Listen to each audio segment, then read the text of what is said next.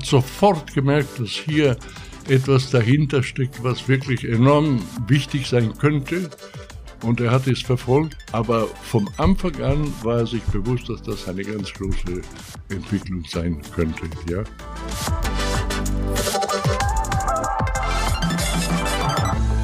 Herzlich willkommen bei einer neuen Ausgabe von Elementary, dem BASF-Podcast.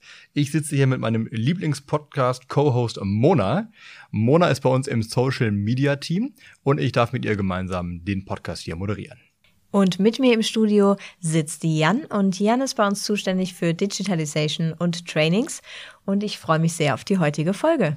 Und nach der letzten Folge auf Englisch mit unserem CEO machen wir in dieser Episode wie gewohnt auf Deutsch weiter. Und heute wird es feierlich, denn es geht um den Geburtstag einer Jahrhundertmarke. Vor 70 Jahren wurde nämlich das erste Patent für Styropor angemeldet. Genau, und in dieser Geburtstagsfolge wollen wir uns Styropor, aber auch die Weiterentwicklung Neopor mal von verschiedenen Seiten anschauen.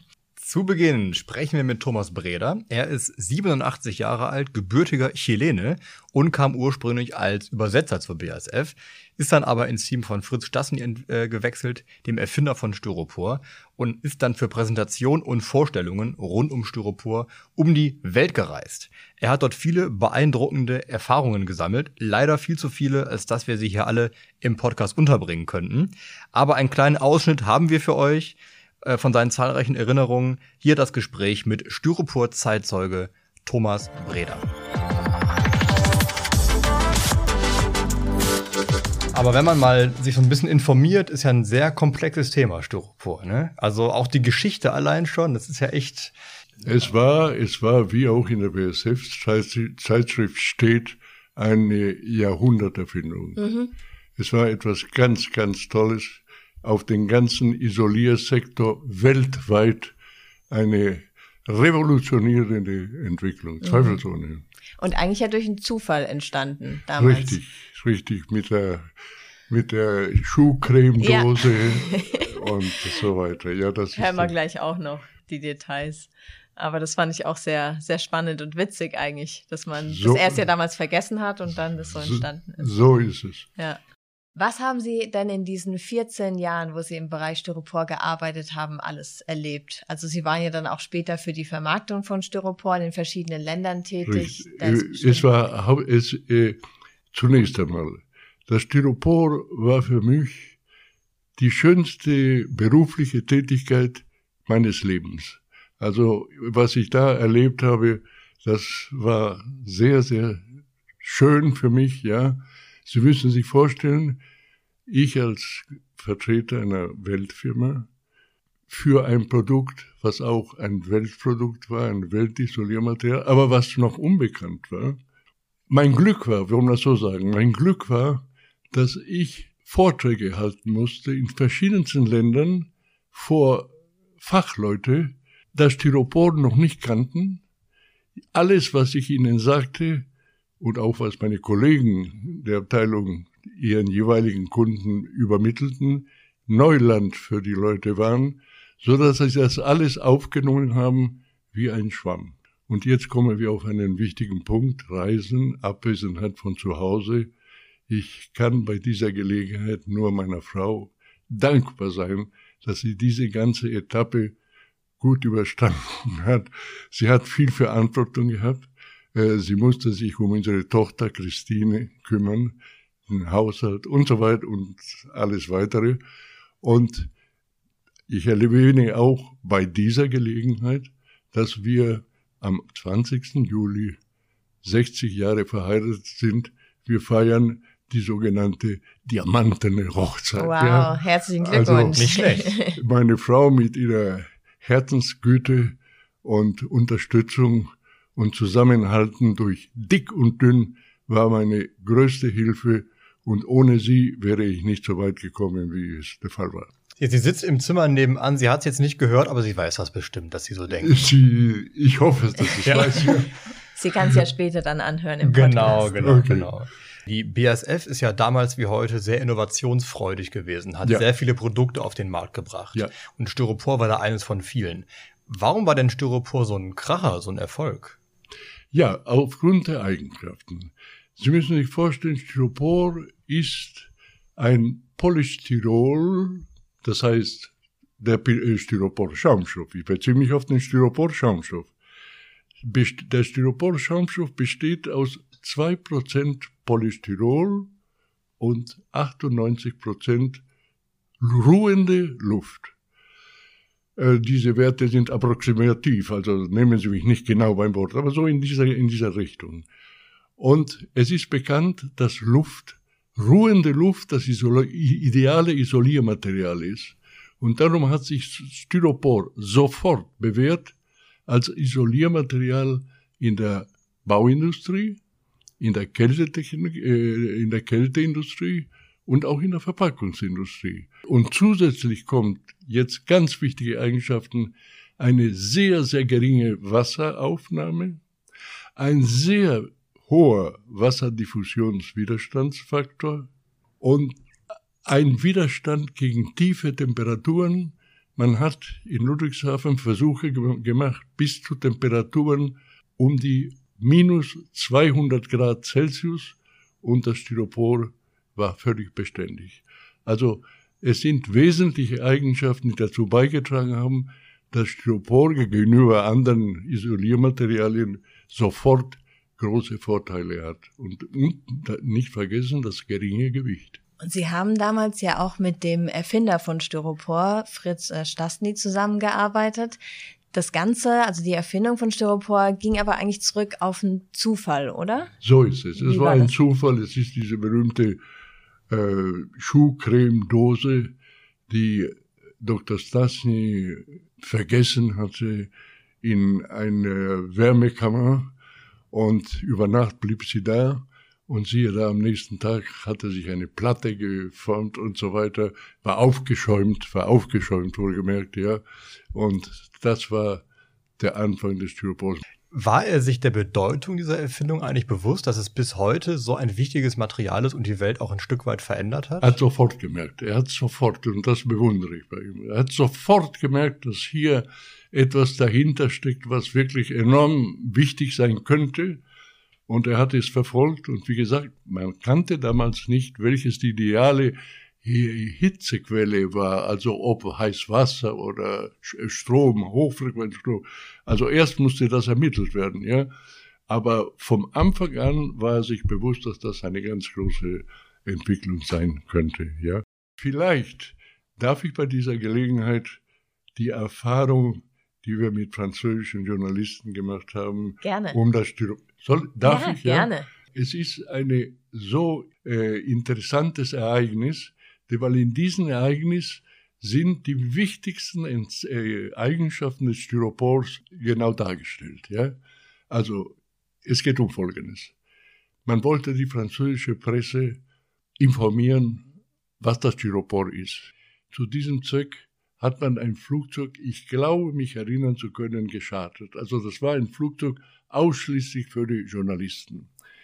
Wir fliegen Richtung Avignon, steigen aus am Flughafen und es standen zwei Busse vor dem Flughafen. Wir stiegen ein, die Busse fuhren los und siehe da, auf halber Strecke, als vis-à-vis -vis von uns ein großes Feld lag, so ein freier Brach, äh, blieben die Busse stehen. Und man veranlasste, dass alle Journalisten aussteigen aus den Bussen. Und auf einmal kommt ein Flugzeug rangeflogen und dieses Flugzeug lässt wie eine Bombe runterfallen eine große Styroporverpackung. Als die so auf dem Feld kullerte und dann stehen blieb, wollten die Journalisten diese Packung öffnen, aber sofort wurde gesagt, weg vom Feld, denn es kommt das nächste Flugzeug. Gut, es kam das zweite Flugzeug, wieder eine Styroporpackung runter, das dritte, das gleiche, vierte, das gleiche und das fünfte, das gleiche. Es waren fünf große Packungen auf dem Feld. Nach dem fünften Flugzeug konnten Journalisten ran. Sie haben diese Styroporpackung geöffnet und siehe da, im Innern der Packungen waren für die Männer Eau de Toilette, für die Damen Parfum. Und alle Flaschen waren intakt, keine einzige Flasche war kaputt. Was registrieren die Journalisten, ohne zu lesen in einer Druckschrift, was die Eigenschaften sind? durch eine praktische Vorführung Styropor durch die ruhende Luft im Innern der Zellen, nimmt die Stöße auf, äh, schützt gegen Beschädigung von zum Beispiel Glasbehälter. Ja, es wurde registriert. Dann wieder in den Bus, weitergefahren zum Betrieb. Vor der Tür des Betriebes war ein Drahtgeflecht, Imitation eines Kugelstoßes und daneben standen Styroporblöcke und weiter daneben eine mechanische Schneideanlage, eine elektrische Schneideanlage, Glühdrähte.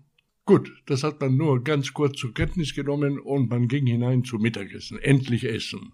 Man hat schön gegessen, das Essen war schon dann fertig und die Journalisten entspannt gingen dann raus aus dem Speisesaal des Betriebes. Sie sind also vor die, die Tür des Betriebes hingelaufen. Und was sehen Sie da? Auf diesem Drahtgerüst waren Styroporteile, die man sowohl mechanisch mit der, durch die Säge als auch elektrisch durch die Glühdrähte angepasst hatten an eine gewisse Figur. Und siehe da, auf den Draht waren Styroporteile in Imitation von einem Kugelstoßer, aber fest befestigt, ja. Also die Journalisten konnten zur Kenntnis nehmen, man kann das Styropor sehr leicht mechanisch bearbeiten oder elektrisch bearbeiten und für Zwecke wie zum Beispiel eine Theaterkulisse äh, einsetzen. Dann ist ein, einer der Künstler mit einem kleinen äh, Brenner an diese Figur, die da war von dem Kugelstoß, rangegangen und hat das Feuer gegen das Styropor gehalten. Das Styropor hat natürlich sofort gebrannt durch den Kontakt mit der Flamme. Aber als der Künstler die Flamme wegnahm von dem Kontakt mit der Figur, löschte das Styropor sofort, der Styropor-Schaumstoff sofort wieder aus. Also die Journalisten haben zur Kenntnis genommen, es gibt auch eine Styropor-Marke, eine Styropor-Einstellung, die ist schwer entflammbar. Gut, dann war die Veranstaltung zu Ende.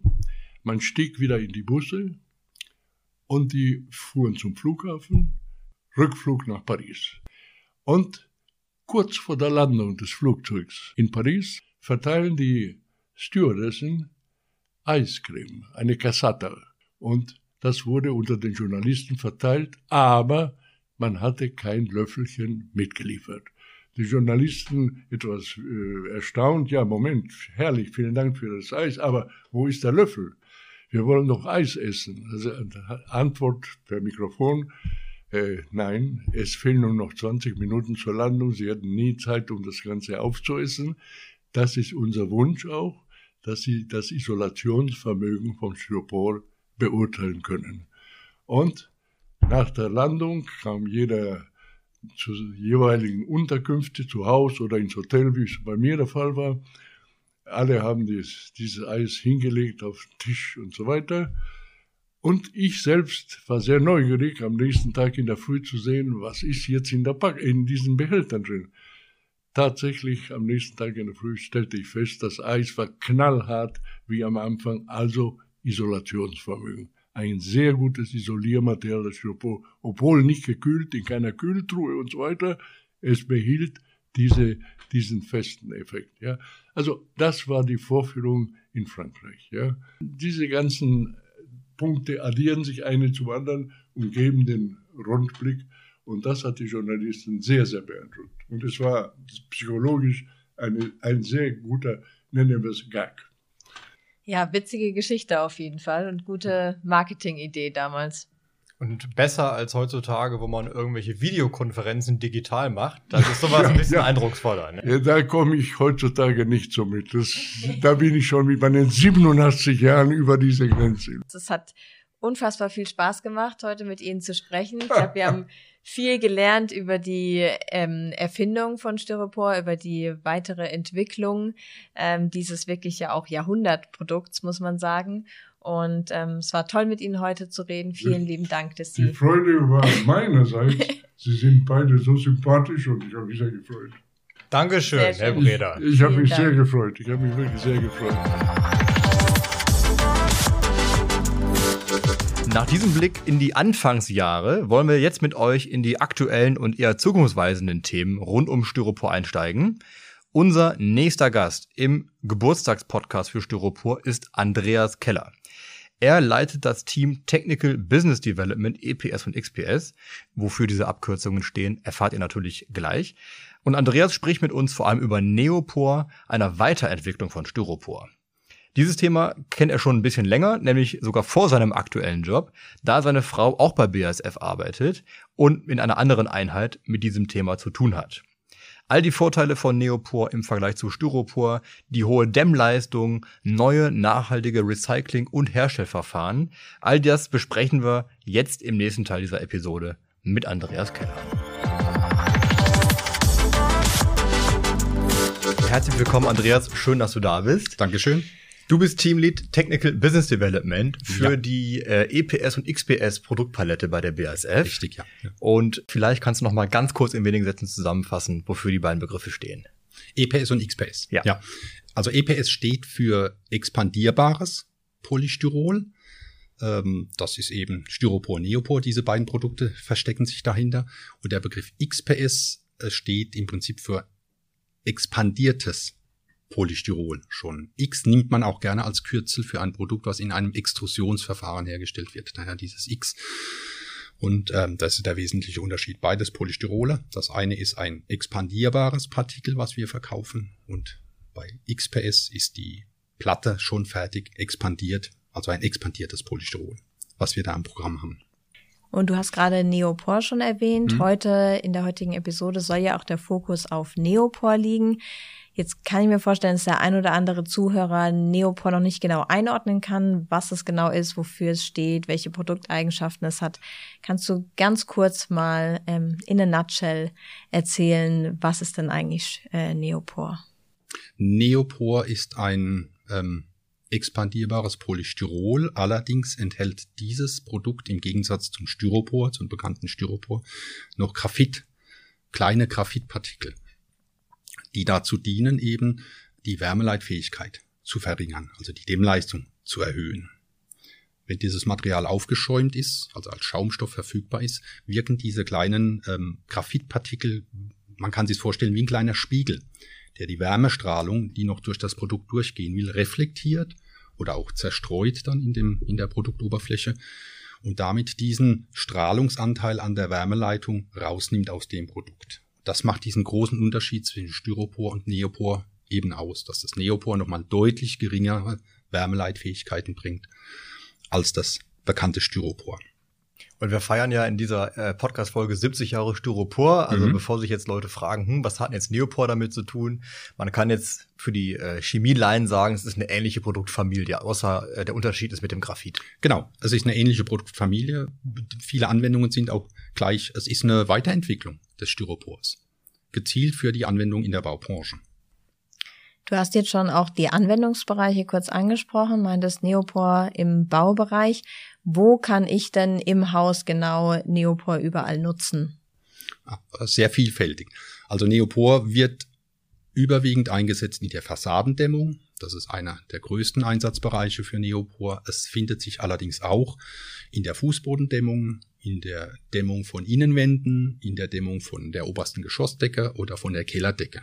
Also überall da, wo eine, eine Wand nach außen hin ähm, gedämmt werden soll, ist Neopor einsetzbar. Eine interessante Anwendung ist auch noch ähm, die sogenannte Einblasedämmung. Da werden keine Schaumstoffplatten ähm, eingesetzt, sondern Schaumstoffkügelchen, die vor allem in Norddeutschland oder in Großbritannien, wo sehr viel zweischalig gebaut wird, das heißt eine Innenwand und diese schöne verklinkerte Außenwand, die man kennt. Wenn man da nachträglich dämmen will, ist es schwierig, da eine Platte reinzukriegen. Und da verwendet man diese Einblasedämmstoffe, die losen Kügelchen und bläst die dann in diese, in diese Zwischenwand ein, auch zur nachträglichen Dämmung von Häusern. Also wenn man uns jetzt hier im Podcast gerade hört, irgendwie gemütlich im Wohnzimmer bei einer Tasse Tee, ist die Chance nicht schlecht, dass das Haus, in dem man sitzt, mit Neopor gedämmt wurde. Irgendwo in dem Haus ist die Wahrscheinlichkeit groß, dass Neopor verbaut wurde, ja. Das ist richtig. Hoffentlich, ja. Jetzt hast du uns ja schon verschiedene Beispiele mitgebracht. Mhm. Magst du unseren Zuhörern mal beschreiben, wie Neopor, aber auch Styropor aussehen kann, wie unterschiedlich es auch vom Gewicht sein kann und wo es überall auch eingesetzt werden kann. Mhm. Ja. Also am bekanntesten sind ja die üblichen Anwendungen von Styropor, Neopor als Dämmplatte oder als Verpackungsformteil. Das ist, wir sprechen da über einen Raumgewichtbereich von 15 Gramm pro Liter bis zu sagen wir mal 28 Gramm pro Liter. Das ist so der übliche Bereich, in dem sich das Schaumstoffgewicht bewegt. Ich habe hier mal noch eine Anwendung mitgebracht, die ist sehr, sehr, sehr leicht. Ihr habt es vorhin schon gesehen. Ähm, die hat ein Raumgewicht von circa 6 Gramm pro Liter. Das sind sechsmal das Gewicht der Luft. Also sehr, sehr leicht. Das ist ein Verdrängungskörper, der gerne in, in Fertigdecken eingebaut wird. Wenn man Gewicht sparen will an Fertigdecken aus Beton, setzt man solche ähm, Verdrängungskörper aus EPS gerne ein.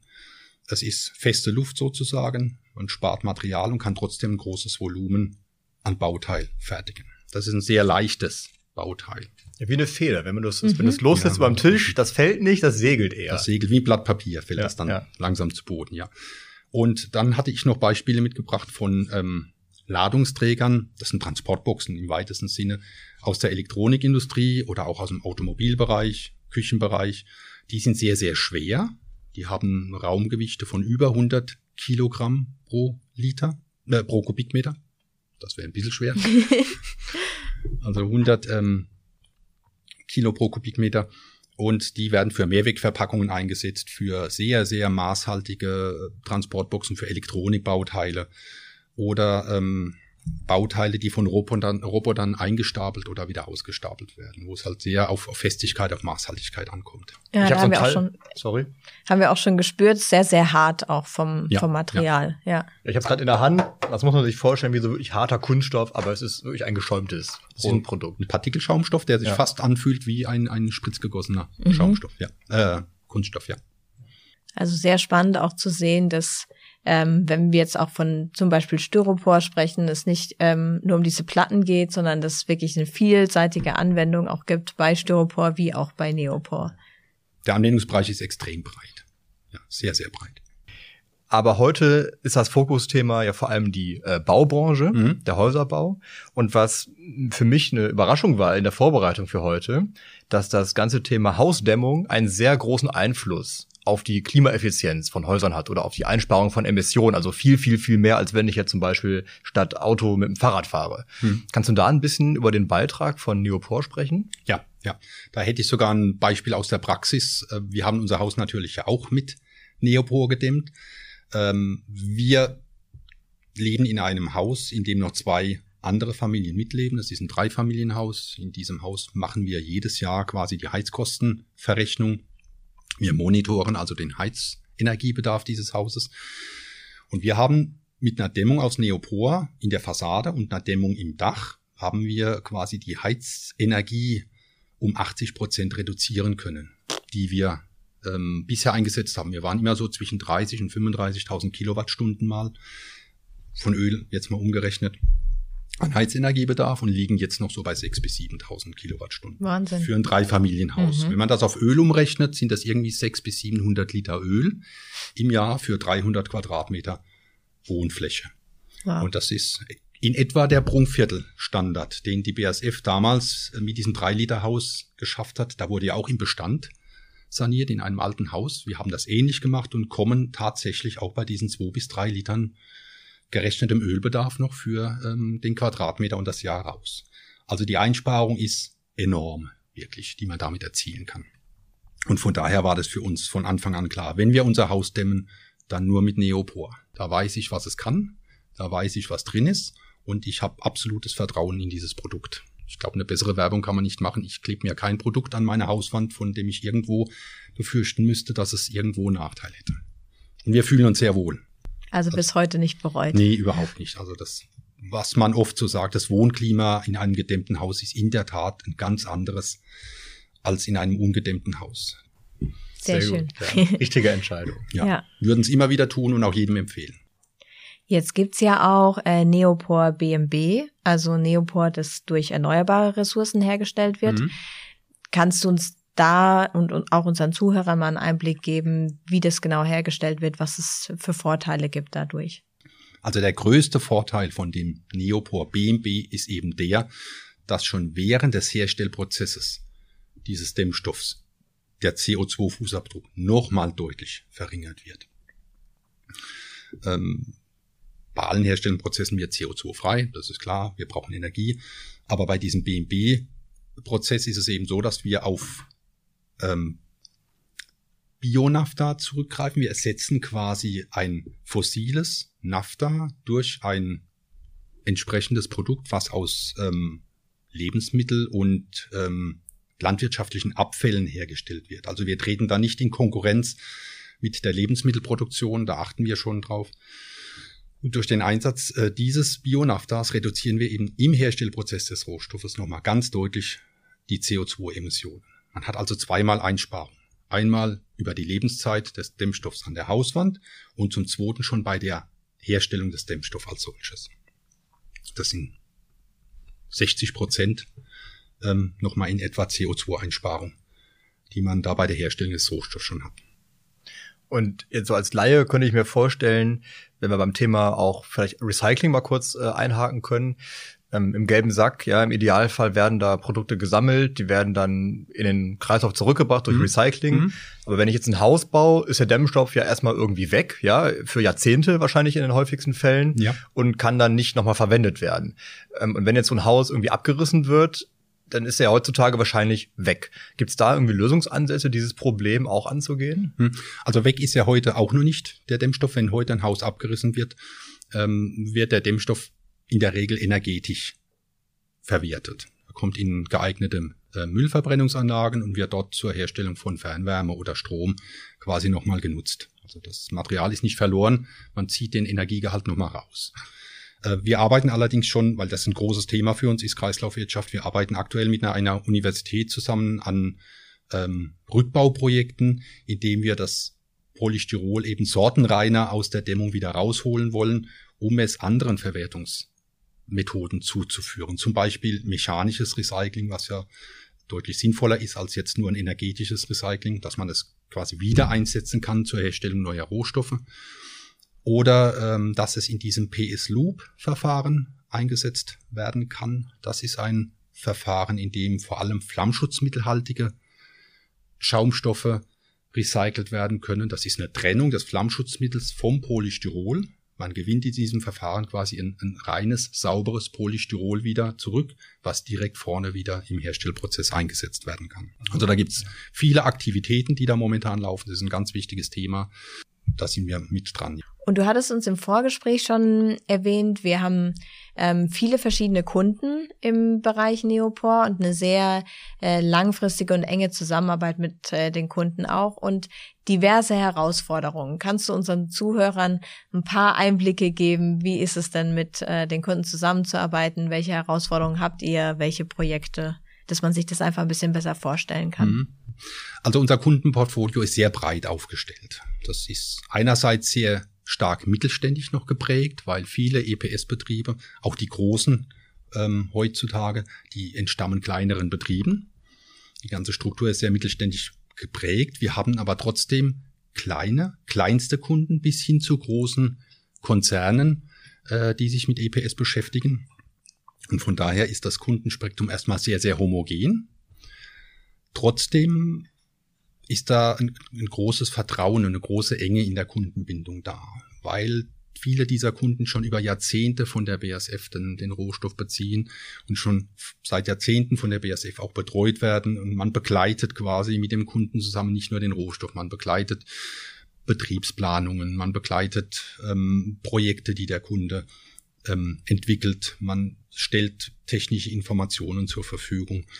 Und unser Produkt ist nicht nur der Rohstoff als solches, unser Produkt ist ja auch ein großes Paket, muss man sagen. Wir haben ja Fachleute für, ähm, für Zulassungsfragen, wir haben Fachleute noch für rechtliche Fragen, wir haben Fachleute für Anwendungsfragen.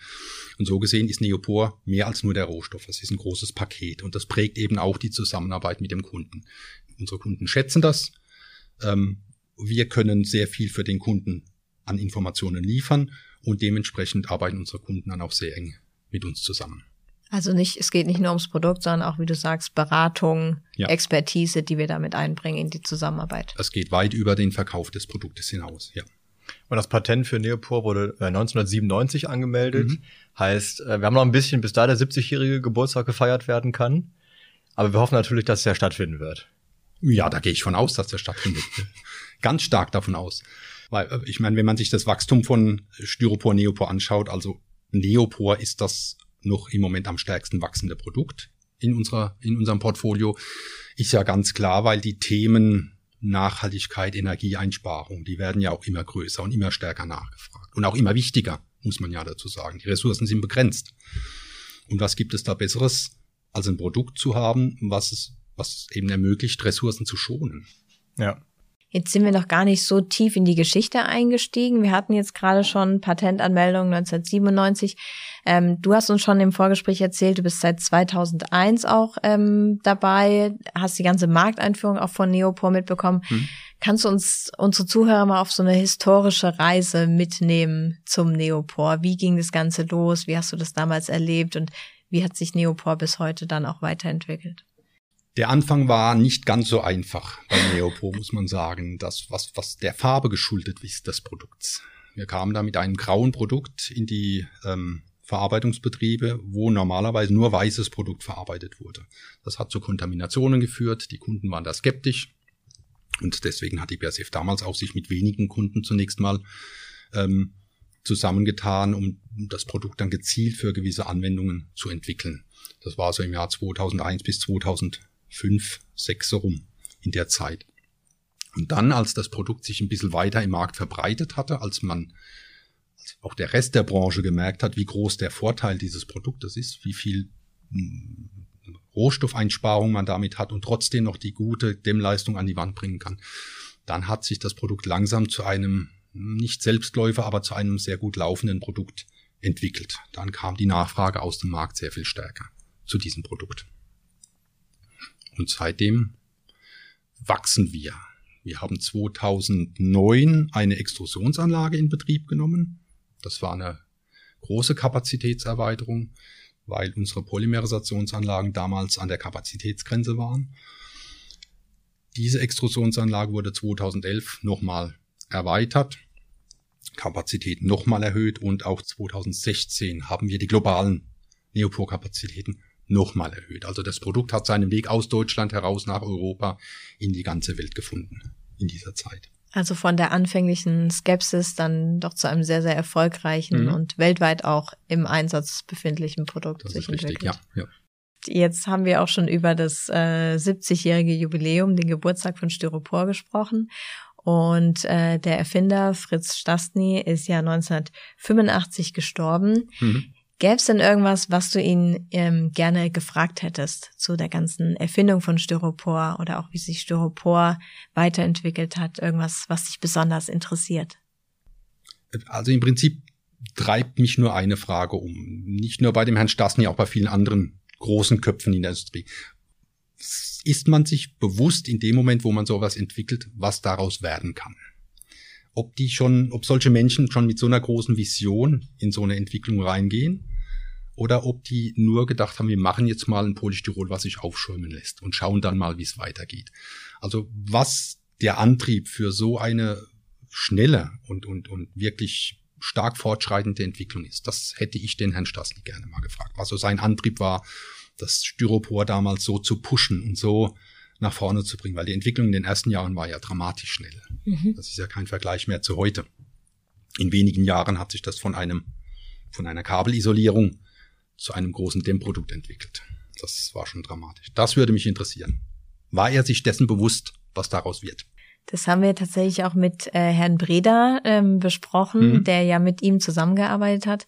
Und er hat interessanterweise erzählt, dass er ein sehr, sehr gutes Gespür damals hatte okay. und ähm, direkt äh, das Gefühl hatte, er ist gerade was bei was ganz Großem dran. Okay. Und das deshalb dann auch sehr gepusht hat damals. Mhm. Also war mhm. spannend zu hören. Also wir können es dir zumindest stellvertretend indirekt ja. zum Teil beantworten. Ist ja schön. Ja. Sehr cool. Ja, dann haben wir einmal die große Reise gemacht. Verschiedene Formen, Anwendungsfälle von Polystyrol, einmal als Styropor, einmal als Neopor und haben einen Einblick auch in die Baubranche gemacht. Und ich kann mich dafür nur bedanken, dass du da warst. Gerne. War sehr, sehr Danke spannend. auch, dass ich Vielen da sein Dank, durfte. dass Vielen du unser Dank. Gast warst. Dankeschön. Mach's gut. Danke. Tschüss. Tschüss. Last but not least haben wir mit Verena Reichenecker gesprochen. Sie ist gemeinsam mit ihrem Bruder Geschäftsführerin des Unternehmens Storopack und leitet dort den Geschäftsbereich Molding, der zum Beispiel Schutzverpackungen unter anderem aus den Kunststoffen EPS und Neopor herstellt. Und mit Storopack verbindet uns bei der BASF eine langjährige Zusammenarbeit, denn Storopack nutzt unter anderem unser Neopor in Transportboxen für Blutkonserven und Organen. Storopack hat aber auch aus unserem Styropor Sea-Cycled Isolier- und Schutzverpackungen hergestellt. Und damit gehen wir direkt rein ins Gespräch mit Verena.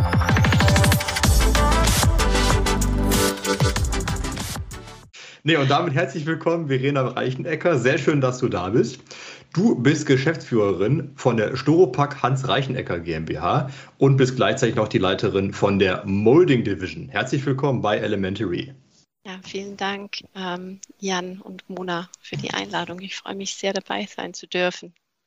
Ja, wir freuen uns auch sehr, dass du heute bei uns zu Gast bist. Und ähm, bevor wir gleich auch auf die Zusammenarbeit zwischen Storopack und der BASF zu sprechen kommen, könnte ich mir vorstellen, dass der ein oder andere Zuhörer Storopack noch nicht ganz so gut kennt.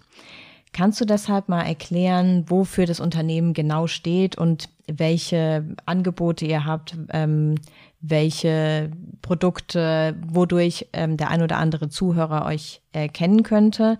Wir haben schon in der Vorrecherche erfahren, ihr seid Spezialist für Schutzverpackungen und was ich ganz spannend fand, legt auch einen Fokus auf die Themen Innovation und Nachhaltigkeit, die ja auch der BASF sehr am Herzen liegen. Aber jetzt erzähl gerne mal, wofür steht denn Storopack genau? Ja, gerne. Also wir stehen für Perfect Protective Packaging ähm, und ähm, in dem Sinne eben auf zwei Bereiche verteilt. Unsere Mission ist insgesamt, dass wir ähm, das Produkt ähm, perfekt verpacken, um es auf die Reise schicken zu können oder der Kunde sozusagen. Äh, Und da teilen wir auf in kundenspezifische Verpackungen oder auch in äh, flexible Verpackungen. Flexible Verpackung ist dann, wenn es um einen Standard geht, da bieten wir unterschiedliche Standards an den Kunden.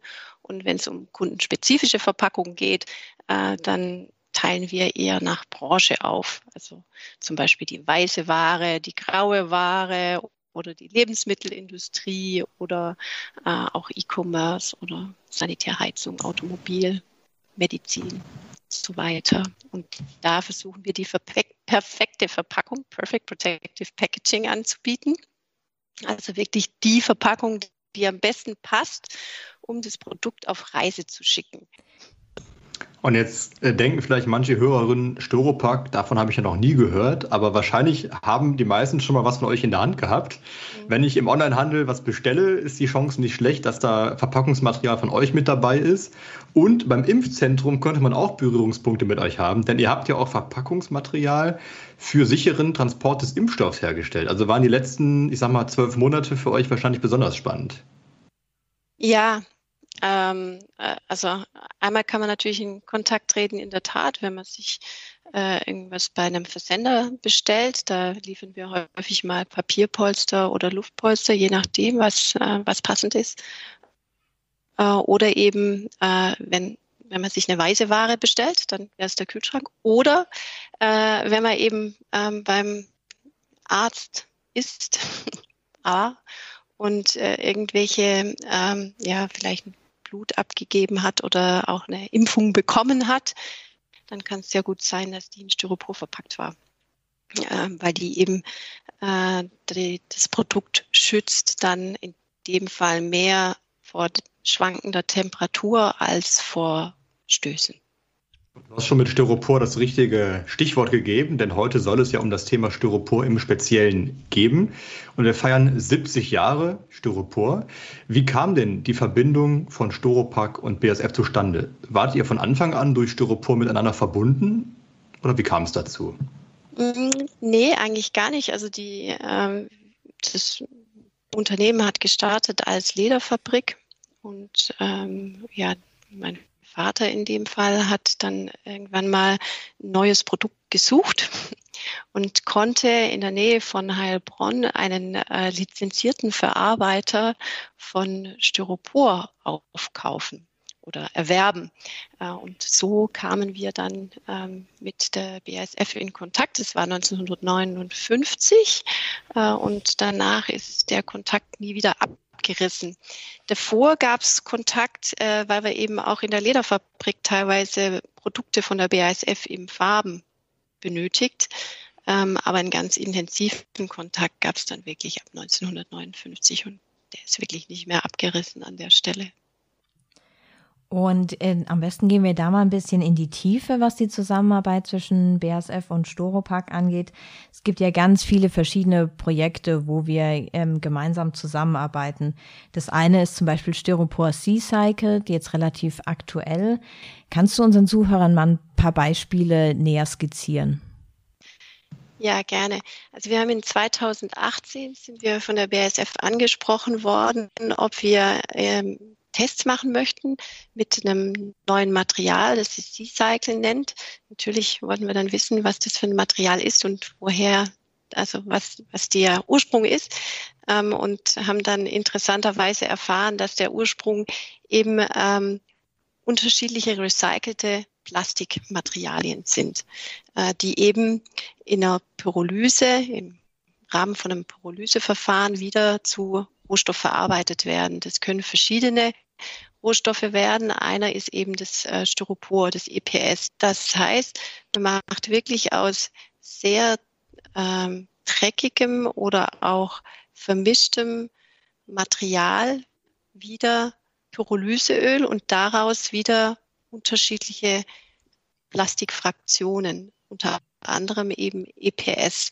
Und das finde ich einfach im, vor dem Hintergrund, dass teilweise die Trennung der, des Mülls nicht 100 Prozent gut funktioniert, sehr wichtig, weil wir werden immer einen Teil haben, der nicht perfekt sortiert ist.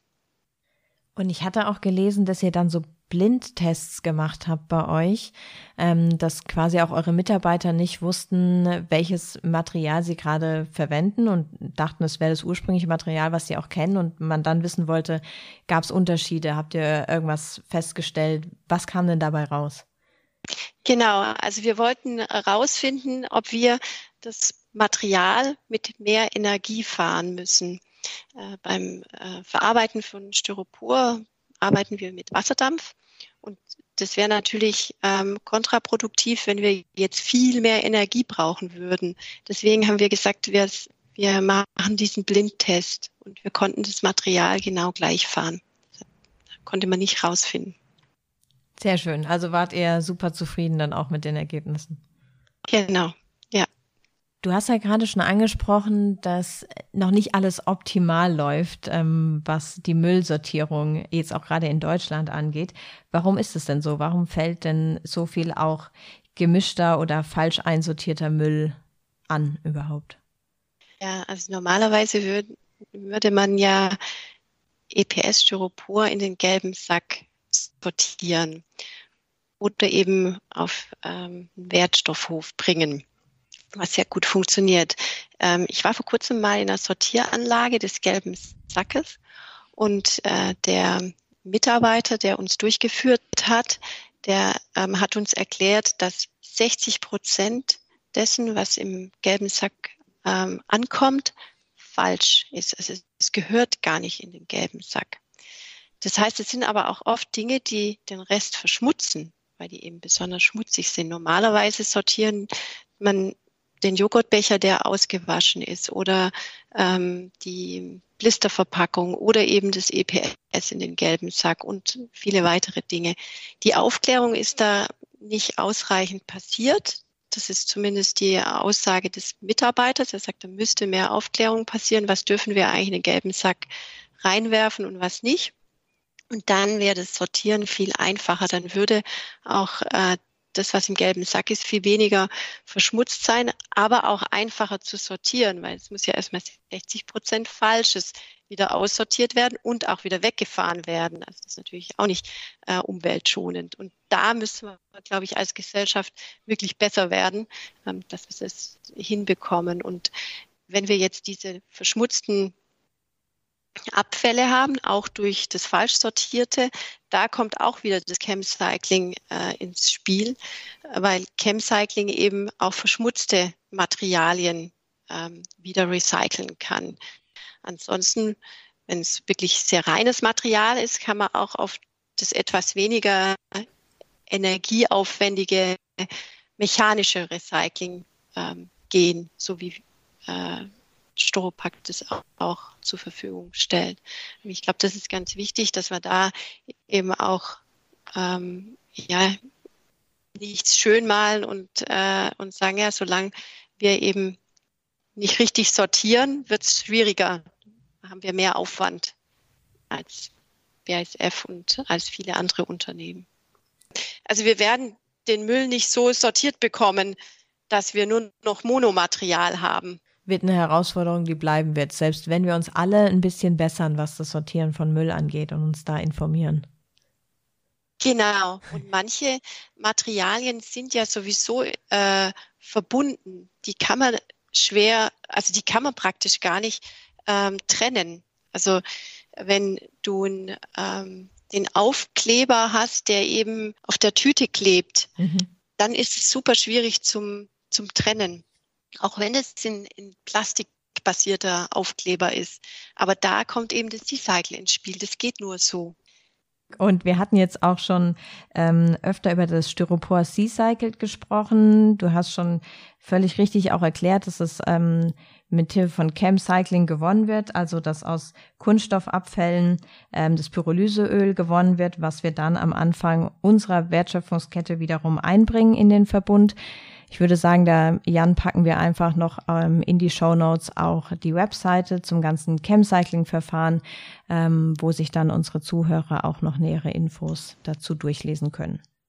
Wunderbar, gute Idee. Was mich noch interessieren würde, ähm, wir haben jetzt schon viel über die Vorteile von geeigneten Verpackungen gesprochen, Sicherheit im Transport, Vermeidung von Defekten. Aber die Nachteile schwingen natürlich auch mit und die Kunststoffdebatte ähm, zeigt ja gerade, dass da auch Handlungsbedarf besteht. Jetzt bist du in der Geschäftsführung eines Familienunternehmens. Wie hast denn du in diesem Spannungsfeld und auch mit diesen verschiedenen Richtungen die Entwicklungen von Storopack in der letzten Zeit so erlebt? Also wir sehen das als eine notwendige, ähm, notwendige Debatte, die da geführt wird. Äh, natürlich sollte man die sachlich führen da wird es natürlich manchmal relativ schnell emotional, was äh, uns, glaube allen so geht, weil uns die Natur äh, und unsere Umwelt am Herzen liegt und das ist auch ähm, richtig und, und wichtig. Ähm, das geht mir so und ich glaube allen anderen auch. Und ähm, an, deswegen ähm, sollte man da auf die sachliche Ebene gehen und das versuchen wir. Äh, und wir sehen das als eine Chance, dass es diese Debatte gibt, um schnell voranzukommen äh, um Innovation zu bringen. Wir als Unternehmen natürlich auch mit Partnern wie die BASF, äh, um nachhaltige Lösungen äh, anbieten zu können und aber auch ähm, das Thema Recycling weiter voranzutreiben. Also wir sehen, wir denken, das ist eine große Chance für die Gesellschaft, dass, äh, dass es diese Debatte gibt. So soweit wir die eben auch sachlich und ähm, professionell, zielorientiert ähm, führen und uns dann auf den, ähm, nicht auf den Weg machen. Ich glaube, auf dem Weg sind wir alle schon, ähm, aber den eben auch mit der entsprechenden äh, Geschwindigkeit beschreiten. Jetzt haben wir ja schon gehört vorhin, äh, Storopack ist ein Familienunternehmen und du leitest es auch gemeinsam mit deinem Bruder. Ähm, jetzt würde mich natürlich interessieren, so, wenn man ein Familienunternehmen hat, wenn man schon mitbekommt, äh, die, die ganzen Jahre, die auch ähm, die Eltern da gearbeitet haben, ist der eigene Werdegang dann schon ein bisschen vorbestimmt? Gab es vielleicht auch die Überlegung bei dir, was anderes zu machen? Und was mich natürlich besonders interessiert, weil ich habe auch einen Bruder äh, und ich mag ihn total gerne, aber ich weiß nicht, ob ich täglich mit ihm zusammenarbeiten könnte. Wie läuft denn die Zusammenarbeit auch innerhalb der Familie bei euch? Also vorbestimmt war es auf jeden Fall nicht. Ich wollte erst was ganz anderes äh, machen. Ich wollte eigentlich Architekt äh, werden und habe dann aber gemerkt, das ist eigentlich nicht so meine Passion. Habe dann ähm, äh, Betriebswirtschaft studiert und dann eben berufsbegleitend äh, zumindest mal Immobilienökonomie. Dann war ich so ein bisschen an dem ähm, am Thema Gebäude doch noch so ein bisschen dran. Ähm, und ähm, ja, das Arbeiten mit meinem Bruder für uns äh, macht es, äh, uns macht es total viel Freude. Wir arbeiten seit glaub, 17 oder 18 Jahren jetzt zusammen. Und ähm, ja, ich glaube, wir beide wollten jetzt das auf jeden Fall keinen Tag missen, dass wir zu zweit sind und ähm, gemeinsam die Chance haben, das Unternehmen ähm, ja in die Zukunft zu führen. Das Sehr ist schön. doch ein schönes Zeichen. Das ja. ist gut zu hören. Also klappt gut bei euch. Ja, auf jeden Fall. Ja. Und wir feiern ja heute mit dem Podcast auch das 70-jährige äh, Jubiläum von äh, Styropor. Leider ist die physische Feier natürlich ein bisschen erschwert aktuell, aber jetzt stell dir mal vor, du wärst auf der Geburtstagsfeier für Styropor. Was würdest du ins Gästebuch schreiben? Hm. Also ich würde ähm, natürlich reinschreiben, dass ich Styropor ein langes Leben äh, wünsche und die Fähigkeit, äh, sich immer wieder neu zu erfinden äh, in jeglicher Beziehung, C-Cycle, Recycling oder Produkteigenschaften, Produktinnovationen.